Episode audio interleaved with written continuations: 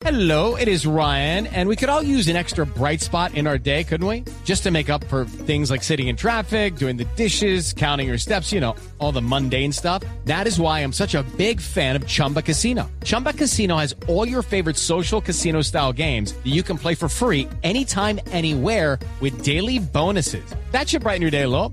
Actually, a lot. So sign up now at chumbacasino.com. That's chumbacasino.com. No purchase necessary. BGW. Void were prohibited by law. See terms and conditions. 18 plus.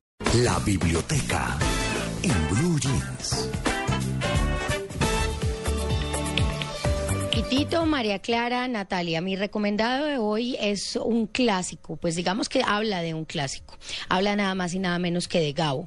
El libro que les quiero recomendar es un libro escrito por la hermana de Gabo, eh, que cuenta toda la infancia. Eh, de, pues eh, dicen por ahí que la infancia es una patria y se habla absolutamente de todo lo que desde muy niño soñaba Gabriel García Márquez con Macondo, con el recorrido, digamos, de él durante toda su niñez. Su hermana, Aida Rosa, cuenta esta historia en, en un texto bastante ameno, muy sencillo, y digamos que nos introduce un poco en el mundo donde se creó Macondo.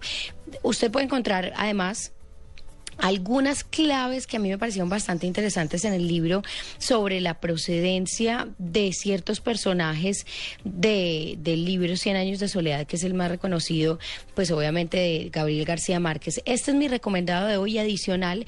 Yo quería, eh, pues a propósito de, Rubén Blades, de todo lo que sucedió en Medellín y Gabriel García Márquez, recomendarles un cuento. Eh, leer cuentos pues también es chévere para quienes no tienen tampoco mucho tiempo. Eh, y hay un cuento muy bello de Gabriel García Márquez que se llama Ojos de Perro Azul.